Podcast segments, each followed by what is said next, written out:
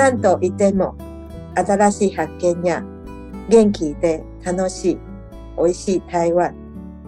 优しい人々の笑颜に再び会いに来てください。联合开帕读享时光，我是主持人李承宇。我要先介绍今天节目的来宾出场，再请他用中文为我们翻译上面他所说的这段话。 欢迎观光局驻东京办事处郑义平主任。陈宇好，独享时光的读者们，大家好，我是观光局东京办事处的主任郑义平。刚刚我讲的那一段日文的意思就是说，不管去到台湾多少次，都会发现一个新的台湾，然后呢，可以发现一个充满元气、非常快乐，而且美食很好吃的一个台湾。也欢迎大家疫情过后到台湾来。然后能够遇见非常亲切的一个呃充满笑容的台湾人，那希望大家有机会能够到到台湾来旅游。所以义萍刚刚这个是跟我们日本的民众喊话来台湾观光旅游。对，因为疫情的期间的关系，其实很多日本的民众都很想要去到台湾去旅游。义萍主任这阵子也是在台日两地的公务行程，算是风尘仆仆哦。八月初，随着日台观光促进协会来台湾考察采线了四天三夜，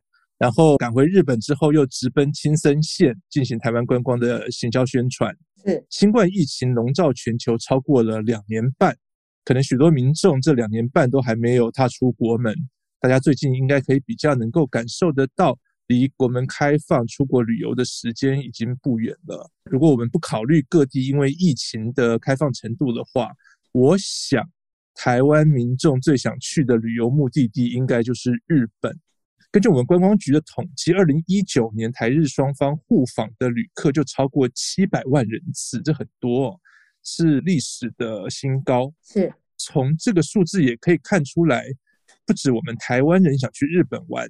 日本民众其实应该也是很迫不及待想来台湾观光。是的。那想先请教一平的是，如果我现在要去日本玩，我应该怎么做？有什么需要注意的地方？刚刚如这个陈宇讲到，就是大概疫情诶两年多、两年半，将近三年。那最近是世界各国，因为大家慢慢走向是这个跟疫情共存生活的一个模式。那渐渐的，很多的国家也开始在做开放。那日本是大概在六月十号的时候有开放观光旅客可以入境到日本来旅游。嗯，但是比较呃可惜的一个地方，因为疫情的关系，它目前开放的还是就是你只能够参加旅行社的这个团体旅游来到日本。也就是说，台湾人很喜欢来日本，很多大概一半以上都是自由行。所以在这个现阶段这个时间点呢，台湾旅客是不能够来到日本去做自由行的。嗯。但是因为台湾就是过去这个疫情也算是稳定啦，疫苗施打率什么的都有受到一个肯定。那日本针对这个全球各国到日本来的这个旅客当中，它有分了一个三个区块，台湾是属于这个蓝色区块，也就是说，你跟着团体来到日本旅游的话，是不需要隔离的。所以我只要一出去的话，我就不用隔离，然后就可以直接进入行程。对，但是就是说，当然他现在要求的就是说，你要跟着旅行团来到这边，嗯，那你整个在日本的这个行动当中，也要有日本的这个旅行社来帮你安排所有的一个行程。那你到哪边的话，就是说这边日本的旅行社他能够掌握，那去来到这边之前呢，也必须要办理签证，因为过去台湾来这边是不用签证的，对，免签。对，那现在来的话，就是必须要先办好签证，那才能过来。那还有就是说，因为有一些就是旅游保险，就是有关于防疫险的部分，也是需要被投保的。那这个部分就是大概是目前呃日本接受海外进来的一个比较跟过去比较不太一样的一个地方。台湾这边就是说，还有一些呃防疫上面的一个考量，所以目前的这个部分组团的这个区块，哎，是还没有开放出国的，所以可能还需要再等一下下。那呃，我知道就是说，在台湾方面也积极在做一些能够放宽的一些呃建议跟一些呃作为的一个讨论，有可能大概今年 maybe 可能秋天或者是可能第四季就有可能有会比较一个看得到的一个曙光。是大约在冬季这样，大约在冬季是齐秦唱的歌，年龄 暴露了。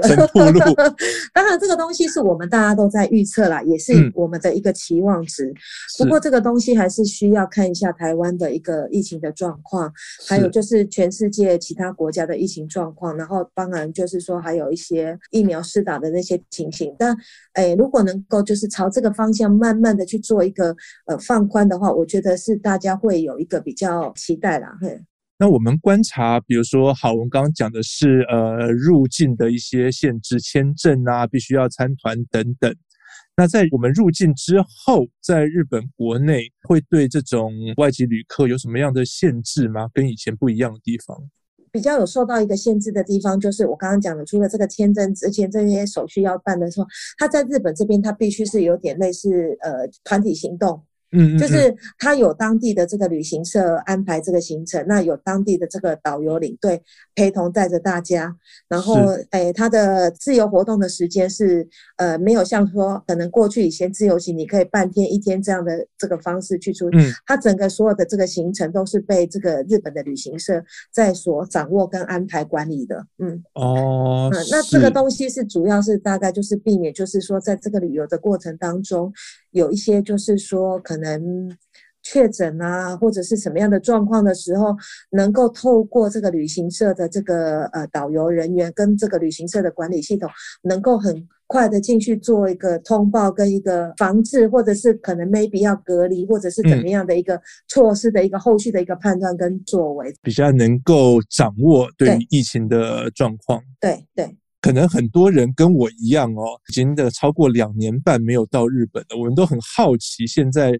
日本的各个景点啊、各个街头啊，会有什么变化？比如说，一平像你所在的东京。好，我们可能以前是很多我们一般台湾人去日本的一个首选的一个地方哦。我们有去什么涩谷啊、表参道啊、什么浅草、迪士尼乐园等等，他们还是跟以前我们去的时候一样吗？诶，这疫情这两年多，我当然第一个感想就是，哦，外国人少很多，外国人少很多。你你有时候就是身边你在街头上面，你就很少听到中文了。然后当然就是说，哎，欧美人或者是东南亚人，有时候我们从外观上面是看得到的。那华人的话，哎，比较跟日本人就是外观长得比较。想，但你要从语言上面去判断。那我知道，在疫情比较严重的时候，其实日本国内会限制餐厅的营业时间，跟甚至说限制说哦，不能卖呃酒精性的饮品，对不对？有有，过去那时候很严重的时候，呃，他们有这样的一个限制，然后就是说要缩短它的营业时间，然后可能 maybe 七点多八点。然后他就诶、哎、不营业，然后有的就是说你的呃可能如果你有卖酒的话，可能要提早结束，或者是说他可能就不提供酒类这样。那当然，日本政府对于这样的一个店家配合的一个措施，它也会有一个不同的一个补助。所以现在有比较放宽吗？现在有比较放宽，然后我觉得在日本的街头就是大概。有回复到比较在过去疫情前那个状况，这样。当然你说要完全到那种人挤人那些东西是比较少啦，但是我觉得整个生活上面会比较回复到一个正常。就像嗯，我我们办公室所在这个是在新桥车站这边，那这边很多是上班族，那很多就是居酒屋，然后上班族下班都很喜欢去喝一杯。对啊，我在想怎么办呢、啊？如果这个居酒屋限制营业时间，然后又不准卖酒的话。所以那时候疫情期间的时候，尤其在二零二零年第一年的时候，那那时候又碰到日本紧急事态宣言的时候，那个时候有时候走到车站那个居酒屋两旁，连营业都没有，招牌都没有。哇！我我那种那种感觉就是感觉是很萧条，然后我会觉得说尽头是在什么时候？就是那个。什么时候那个才会是一个对对，才会是一个结束的一个状况？那最近的话，就是感觉还还算 OK 了，就是慢慢的有回复，然后诶，整个状况就是营业啦，居酒屋什么的，大概都很正常的在做营业了。所以你有观察到，比如说日本的餐饮或者是日本的饮食习惯，因为疫情有什么改变吗？比如说像台湾，我们就可以看到，可能自己在家里煮的时间。多了，因为可能我们就是疫情要保持社交距离，然后大家避免群聚的话，然后又是居家办公，那日本也会这样吗？呃，那时候在疫情很严重的时候哈，因为大家都呃在宅在宅上班，对，所以很多的餐饮餐厅其实就是不营业了，因为他们有时候是针对上班族在做营业，所以如果是以主要是依靠以上班族的话，那个餐厅真的营业状况是非常的惨。然后再来就是说，很多人也会自己带便当，嗯、或者是说便外面便当买了就走了，他就很少会在那个店里头去做消费。那当然就是那时候，包含很多的超市都是这样，就是那个便当盒装的那很多便当，大家下班就是东西买了就是回家吃。那因为一一来，也就是外面的餐厅可能也没有营业。那第二个就是因为疫情的状况底下的话，就是说你要去餐厅吃饭，大家心里也会害怕。那不如就是把那些东西带回家，带回家。对，那像很多人就会自己在家里煮。所以除了餐饮业之外，那我们说好，如果我们后疫情时代，我们真的能够比较能去日本再重新观光旅游的话，我们会发现日本跟我们在疫情前有什么对观光客来讲不一样的地方吗？比如说哦，消费税涨了，比如说以前我们都很爱去那种大卖场扫货买一些日本的东西，现在塑胶袋也要收费了，为了环保等等。我觉得哈，以台湾人来讲的话。诶，塑胶袋要收收费这件事情，台湾人可能比较习惯，因为我们在台湾也是这样，而且甚至我们早于日本好几年。那日本确实是这两三年开始，就是他会提供，然后但是他要他会问你要不要，他会先问你说你需不需要那个诶塑胶袋。那当然塑胶袋大小不一样的话，价钱也会不一样。这几年日本那个环保袋就很多哦，大家都会很多就会出环保袋了，包含就是百元商店什么，大家都会卖很多的这个环保袋。但我觉得有一个比较不一样的是，我不晓得是疫情前有没有改，就是因为以前过去的时候我们。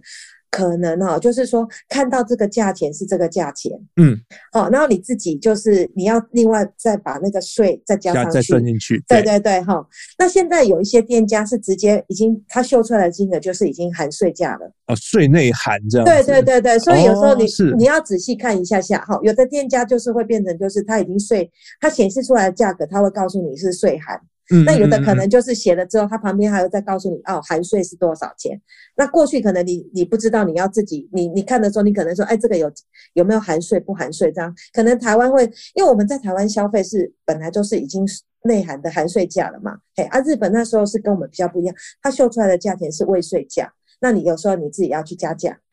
加那个税金。那现在有的店家他比较好的，他他会告诉你这个哦。字写的很大的，比较便宜的那个数字的话，就是未税价，然后它旁边会写一个含税价是多少的。对，啊有的，对对，啊有的好一点的，他就告诉你这个含税价是多少。大家如果以后要购物的时候，可能要看清楚哪些商品是已经是把税含进去了，哪些是另外要加的。然后我觉得这几年，然后我觉得还有一个地方我有看到的比较不一样的地方，就是说因为疫情的关系，然后可能也之前日本要办奥运。所以他们在有一些的这个硬体的设施，其实是有在做改变的。比如说什么？呃，比如说有一些车站，它可能会翻新。哦，你过去可能看起来它是那种老老旧旧的车站，是结果呢？哎，怎么怎么疫情过了没多久之后啊，这个车站就不一样了，就变得很漂亮。哦，我觉得可能以后台湾的旅客如果开放之后能够来的话，嗯、会可能觉得这个城市有点陌生，又有点熟悉了。车站被拉皮改造了一个比较新的面貌。对，对，那它可能不是只有外观拉皮，它整个内部的构造、整个动线，它其实其实都有改过。哦、嗯，包含上野，台湾人常去的上野车站啊，浅草车站，我印象当中浅草车站也改了不少。我觉得这个是他在疫情期间当中，他们有在做一些的建设啦，硬体的这个建设。那至于软体的建设，就是很多的，就是呃自助结账变很多，包含你到饭店自助的 check in，自自助 check out。嗯这个东西变得很多，那你很多东西买东西结账的时候，他就让你自己去结账。像台湾人喜欢的这个 Uniqlo，Uniqlo 它当然也会有一些是员工在服务的柜台，那有的比较大的个 Uniqlo 的话，它就会设一些自助的。然后我还曾经在一个饭店 check in 的时候，它当然也是有人工的呃服务人员。那另外有一个是它自自自动 check in，check in 完之后你可能出现问题之后，诶，它会有个人工的 AI 从不知道从哪边出来，然后直接跟你对话，就不是有真人来帮你解决问题。真人也有真人在旁边，但是就是、哦，就是他可能有柜台好几个，那有个自助自助柜台的话，就是说，如果你真的出现问题的话，他是有一个声音从后台这边跟你在做对话。对，我觉得这个东西是这几年我觉得诶变了很多。所以这也是因应现在的这种服务业的劳力短缺吗？我觉得这这个可能是一个啦，一个原因。然后另外一个可能就是说，呃，比如说疫情的话，减少接触嘛。当然，对于观光客来讲，毕竟有时候有语言上面的一些障碍，嗯，对。那你这个东西，你就不用跟这个服务人员直接对话，你就画面操作，邦邦邦就出来了。这种科技对生活的改变，网络上有一些哈日族都在说，很久没有去日本旅游是一种 Japan loss，对于日本那种思念、那种失落。不只是台湾人有 Japan loss，日本人也很台湾 loss。太久没去台湾，有对于台湾感情的这种失落。日本有很多城市都有所谓的台湾祭，那甚至是打造台湾的夜市，卖一些台湾的蚵仔面线、鸡排这种小吃。日本民众真的也这么想到台湾玩吗？我可以先工商服务一下吗？好，因为疫情之前啊，大概二。疫情是二零二零年开始嘛，哈，嗯，那因为疫情之前大概有连续六年，大概二零一五年到二零一九年有连续五年，日本有一个叫做日本旅行业协会，它这个组织是有点像我们台湾观光协会一样，它就是很多的日本的旅行社专门送日本民众到海外去旅游的这个日本的旅行社组所组成的一个这个协会，这样，那他每年大概会做一些调查，包含就是说，呃，日本人黄金周。嗯，几个几个会出国海外的旅游旺季，第一个黄金周，第二个就是暑假，那夏休み的时候，然后第三个就是他们的新年假期，他大概一年会做大概这三次的一个基本的一个调查，然后他在二零一五年到二零一九年连续这五年当中啊，做了一个民众的这个旅游动向调查，台湾呢连续这五年荣获日本青年假期海外旅游人气度的第一名。然后呢，有连续六年，二零一四年到二零一九年，就是二零一九年往前推五年的新年假期，往前推六年的黄金周假期，这两个日本人最常出国的这个假期当中，台湾都是海外旅游人气度的这个第一名。然后，因为我我我在想说，这个疫情的这个过程当中，大家都不能去出国，那其实也很多的，包含这个一些旅行社，包含有一些相关的网络的这个平台，嗯、他们也做了一个调查。那当然每每家调查的数据都不一样了哦，嗯，可能有的时候是夏威夷第一名啊，有时候台湾第一名啊，有时候台湾第二名啊。那我觉得这是取决于一个样本的一个呃状况，但是呢。我中看的很多的这个疫情当中所做的这个一个调查，就是说疫情开放之后，想要去海外旅游的这个旅游目的地，台湾绝对是名列在前三名，不是第一就是第二，我很少看到第三名的。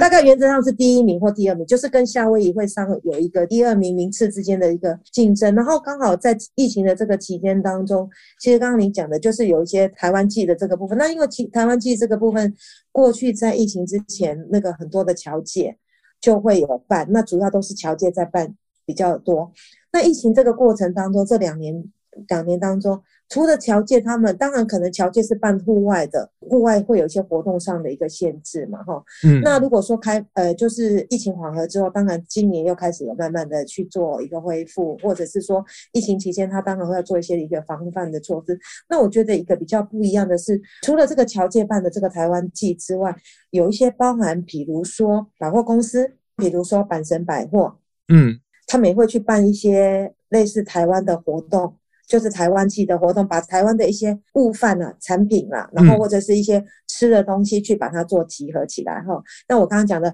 我所知道的是呃阪神百货，然后阪急百货。那诶、呃、有的像呃我所知道的这个名古屋的高岛屋，它就会做一个台湾季。那台湾呃亚洲季，那亚洲季里头当然就会有一些呃亚洲的商品，那包含也有台湾的这个东西。是、呃、存在，对，就是你会发现说，过去可能我们所制造的办类似台湾系的，可能是比较户外吃美食的，可能都是侨界会办比较多，或者是说可能跟台湾非常有喜欢台湾的那种组织在办。但是在疫情当中，你会发现很多的像包含我刚刚讲百货公司，然后甚至是餐厅，或者是说饭店业里头的餐厅，它就会特别去办一个台湾的菲亚这样子去做一个台湾的美食中，这个可能是过去比较少会碰到的地方。如果日本在办以台湾美食为主题，让大家一解很久没有去台湾的那种思念的话，他们都会提供哪些吃的或者是哪些食物来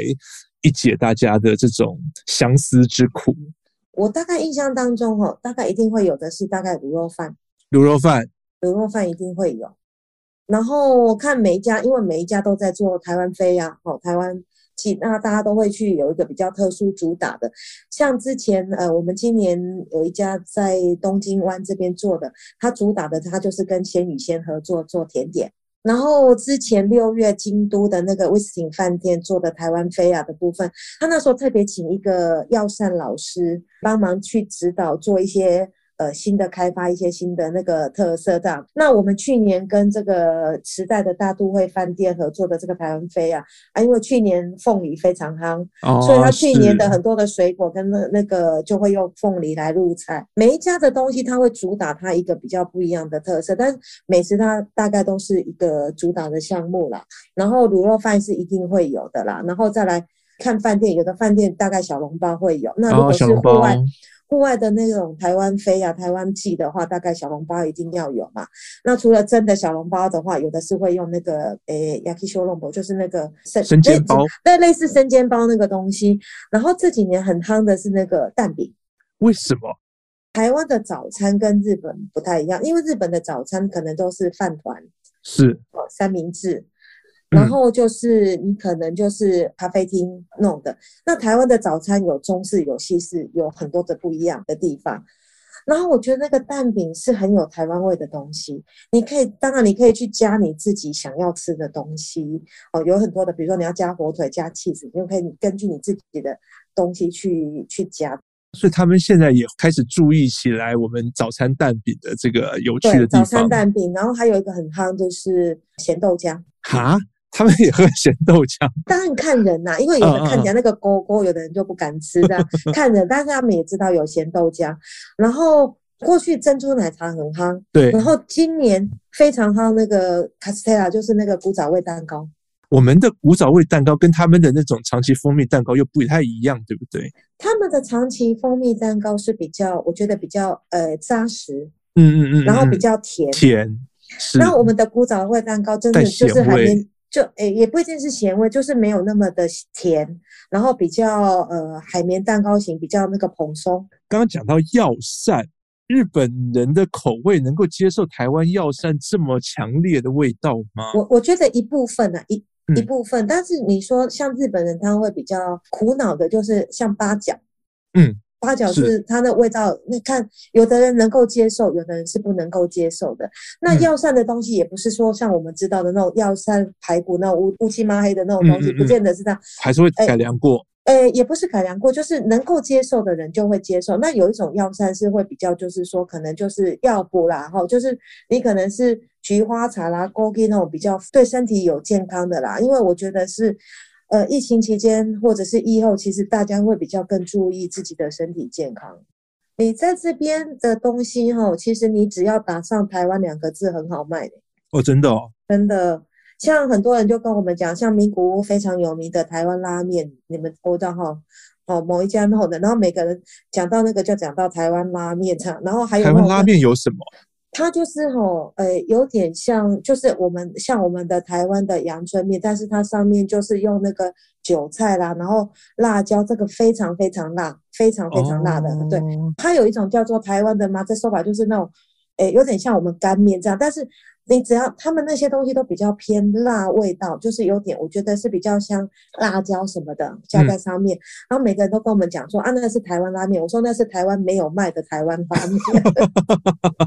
之前有看过一个啊，不知道在哪里，日本哪里的贩卖机里面，他就会卖所谓的台湾饭，然后很很好奇什么叫台湾饭，然后就看到有人写说，哦，那个就是我们的那种肉燥饭，然后加上一点也是一样辣椒那种比较辣的味道，他们就觉得这个是台湾口味。对，对，我都跟他们讲，在台湾，你去台湾找不到这个东西，没有台湾没有这个东西。想象中的台湾面、台湾饭，不过确实是台湾的美食在日本确实是有一个知名度了。当然不是说每一样东西都有，但是我觉得品相种类会越来越多。过去我们可能都大概知道是牛肉面比较有名，是是但是这几年可能卤肉饭啊，然后像的早餐啊，嗯，大概都很多。那我们也都会跟日本人推荐，就是说你到台湾去，当然你跟团。的话，有时候会住饭店嘛。那如果你去自由行的话，我们有时候会跟他们讲说，哎，你有时候去住的是那种比较经济型的，没有付早餐的饭店的话，我们也会跟他说，哎，甚至有时候不需要，就是不一定每餐每个早早餐都在呃饭店吃。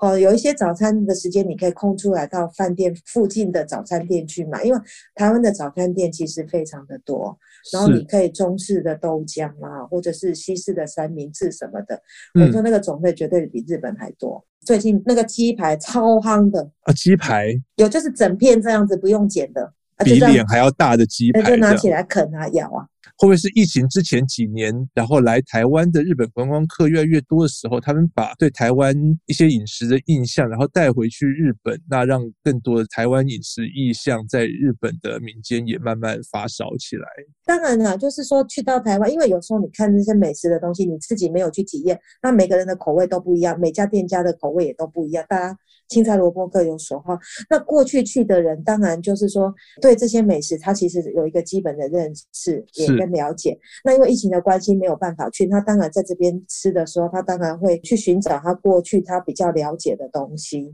那当然也会带动说这样的一个风潮去，就要带动的起来这样。那当然你说食材的取得跟什么的也有关系，你不见得就是像如果说臭豆腐，日本可能就没有臭豆腐，那他特别要从台湾，那个可能就要从台湾这边带过来啊。但是也是有人在卖臭豆腐啊，不是没有啊，真的哦。也是有啦，也是有，但但是没那么多啦，因为他可能比较没有办法卖接受度没有那么普遍。对对对对对对对。那一平，你刚刚推荐了那么多日本朋友去吃台湾的早餐啊，然后去吃台湾的小吃啊，那你前一阵子带日台观光促进协会的团员，你们都去哪里玩？主要因为我们这次走的是那个泡泡专案泡泡，然后那当然就是说有一些东西也感谢，就是说公安局那边有很大的一个协助，那也这个诶那个。呃，中央指挥中心这边也通过我们这个相关的防疫计划，那所以我们的整个行程都是在呃根据当初报准的这个防疫计划的行程去做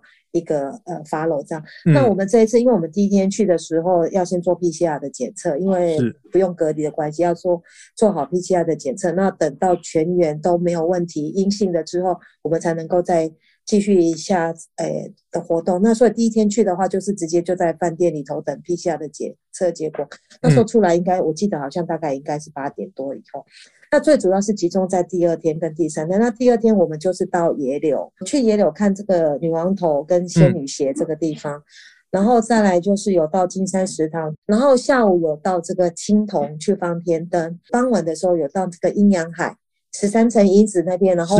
经过这个九份。啊，是。那因为会选这个点是，当然九份是过去日本人最常去的地方。对对对，你到台湾来一定要让大家稍微再去看一下下嘛。那因为，但是因为第一个可能到的时间比较晚，那再来就是说，因为九份人潮毕竟也比较多，那在一个防疫考量上面部分，我们就是。也经过，然后让大家再回味一下。那这一次就是有一些就是去新的景点，办这个野柳的部分。那很多的业者过去是没有去过野柳的，那他们会觉得说，哎，去到这个地方，就是第一个，它海岸线很宽阔，看的心情就很好。嗯嗯，然后就是他有人就跟我讲说，哎，台湾的这个东北角的这个海岸线，哎，还蛮漂亮的。是哦，我觉得这个东西就是刚好也是因为疫情的这个关系，让这一次的泡泡的关系，让他们有一个新的不一样的一个体验。那我们这个在这个过程当中，我们也去了这个基隆的正滨渔港，跟啊，就那个很有名的彩色屋，哎，还有这个是这个呃岸田首相的这个曾祖父开的以前的这个屋夫店，让大家知道说啊，这个将来是这样的一个感觉。将来有机会的话，因为基隆离台北也不远，然后也可以把这个观光客带到这个地方去，那至少也是一个新的话题跟一个新的景点。第三天哦，我们去那个免税店。哦，这个重要，这个重要。然后他们就问我说：“那个这个是这一次行程当中唯一花钱的地方嘛？我说对。然后那一天下午，我们有大概去了一下忠烈祠，因为忠烈祠也是这个卫兵交接交接的地方。嗯、对，然后也是日本客人有时候，尤其是休学旅行啊，或者是日本客人要去故宫之前，会稍微到忠烈祠去看这些卫兵交接。那因为这个东西在日本是看不到的，然后他们会对这个东西也非常的好奇。嗯嗯，所以我很好奇，日本的游客之前不去野柳。因为吼，大概就是第一个啦。当然，行程上安面安排，你要拉到北海岸那边去了哈。那因为日本它主要都会是以这个九份为主啦。是。对，有时候到了九份之后，你要拉到野柳，它会有一些路程上面去，也不是说没有，就是团数没有那么多啦。行程安排的问题。对。你觉得在后疫情时代的观光跟疫情之前会有什么最大的不同？刚开始，因为初期一开放，然后当然有很多的限制，包含第一个可能要签证，可能要 PCR，可能要投旅游保险，哦，那你可能还要跟团，maybe 啦，哈。那这种东西很多的种种限制当中，有一些人习惯自由行的，他就会觉得说我要再等一下下。那我刚刚讲的哈，嗯、还有加上最近燃油税增加，所有的东西整个旅游成本都是垫高，是可能都比疫情前可能要增加个三到五成不等。那我们也在开玩笑，就是有时候你做好了签证申请了，结果你 PCR 检测没过，那就不用去了哦。所以这种东西都会有很多的一个限制，不确定性很高。对，那所以就是说，可能喜欢旅游的，可能他就会马上要去出国去旅游。嗯，哦，他不，他他不会受到限制，他就想，我就是想要去看看，感受一下。那可能就是说，对于比较保守的人，他可能会觉得说，我再等一下下。就说第一个可能成本高，第二个就是说，可能还有染疫的风险。那比较保守的人，他会觉得说，那我宁可等一下下，然后我自己在国内旅游，这样子就好了。然后再来就是说，可能会比较走向，就是说，可能人数比较少，比如说可能旅游成本增加之后，你要一团要这么多人去成行，可能也很难了。因为过去可能台湾都要十六个人成行，在日本可能不晓得十个还是多少的一个最最少的这个成型人数，可能也会因为这样的东西，他会去把它稍微的一个。往下降，往下降一下下，然后可能你去的人会就是可能跟自己认识的家人朋友，甚至可能就是自己一个人去了哦。如果说这样，我觉得这个可能会跟过去有一点点比较不太一样的一个地方。是，对，这个经过一场疫情，我们的可能生活甚至旅游的这种各方面的面貌都不一样了。一平，那你站在一个台湾观光的这样的角度，那在后疫情时代，台湾能够吸引日本旅客的策略会有什么不同？我觉得以后疫情一开放当中，我觉得最主要的还是要先讲求这个安心跟安全，因为我觉得如果能够去出国去旅游，它最重要的首重的还是防疫的安全跟旅游能够安心。嗯，那再来才能够谈这个呃观光目的地的一个吸引力。那我觉得以安心跟安全这边来讲的话，就是说。疫情期间，其实日本人对于台湾的这个防疫的成功，其实是有目共睹的。嗯、那因为过去在还没有疫苗的时候，台湾还没有很多疫苗的时候，其实我们台湾的防疫政策好几好几百天不是都零吗？加零，对，加零嘿。那我觉得这个东西其实他们对于台湾的 image 是其实是一个安，因为过去疫情期间，他们疫情前他们就觉得台湾其实治安好。嗯，本身就很安心、很安全。那因为有一些汉字看都很看得懂，所以对他们来讲，他们没有害怕的感觉。那疫情之后要重视的是防疫的安全。对于台湾在疫情这两年当中所做的这些相关的作为，其实日本各大媒体都有报道，所以日本人其实他是知道的。嗯嗯对，我觉得在这个过程，就是疫情后疫情开始过程当中，我们只要告诉日本人说，我们台湾开放了。那开放之后，你大概在台湾会有一些什么样的作为？就是说我讲的，比如说可能要 PCR 了，要签证这些，你只要告诉他什么时候台湾开放了，他们能够去台湾的，他就一定会去。经过一场疫情之后。如果就比较大的策略来看的话，台湾跟周边的一些观光市场，像是韩国啊、东南亚，甚至刚刚我们提到的跟台湾在伯仲之间的夏威夷这样的旅游目的地，我们台湾在这些周边的观光市场怎么样才有机会更胜出，然后更增加我们来台旅客的吸引力？我先讲，我们比较就是大概比较竞争国，像过去我们大概都是跟中国大陆、韩国，那、嗯、甚至是东南亚去做一个竞争，然后那当然就是说，在后疫情当中，我们相较比较起来，其实我刚刚讲的就是后疫情最先首重的就是安全嘛，是，就是疫情上面的安全。那在这样的一个比较，诶，相比之下，我觉得台湾不输这些国家。那再来就是说，在疫情过程这个当中，其实台湾跟日本之间，不管是这个口罩，或者是疫苗这个东西，嗯、其实让这个双方之间的一个紧密的关系会更加的一个连接。是。我觉得这个东西是我们一个非常大的一个优势啦。那在就上，我们我们常常在讲哈，其实也是业者跟我们讲的啦。我们就是说，整个海外旅游的复苏，真的就是希望能够靠我们台湾，因为台湾当然就是安全嘛。那再来就是说，疫后之后，整个旅费一个成本的一个增加，虽然去台湾旅游也会增加，但是至少能够就是说还可以接受。对，我们有常常也在开玩笑，就是说你到欧美去啊，你可能动辄一个人要一百万。两百万、三百万日币，那你就会陷入，就是说，哎，你要买一台 Benz 车子，还是要去海外旅游 的感觉？但你到台湾，你就不用想这么多啊。邻近国家，然后消费也没有这么的压力。对，消费也没有这样的一个压力，然后再来就是说，你去到那边，觉得被感染的风险也没有那么的高。嗯，然后你去到那边，你也算够安心。所以以后对于这种不管是旅游目的地的这种安全感、心理的安全感，或者是说真正防疫这样的安心的感觉，是一个很关键的取决的要素。是的，我觉得在后疫情期呢，尤其是你开放观光，你去跟他讲很多的观光魅力啦，或者是什么东西，你不如就是告诉他，我就是安全的。我知道说其他的有一些欧美的国家啦，可能口罩都已经拿掉了嘛，哈。据我观察，日本这边虽然有一些放宽，但是。走在路上，坐在电车上面，大家都还是戴着口罩。包括我们这次泡泡团去到台湾，我们除了吃饭拿口罩下来之外，我们都在戴着。连在饭店里面，然后甚至我们坐在游览车上面，每个人口罩都还是戴着的。后疫情时代的国际旅游，会不会让我们像日本传说故事中从龙宫回来的浦岛太郎一样，觉得世界已经沧海桑田，物是全非？无论如何，我们都很怀念疫情之前买张机票说走就走的国际旅行。今天谢谢观光局驻东京办事处郑义平主任来跟我们聊后疫情时代台日观光的面貌，也谢谢听众朋友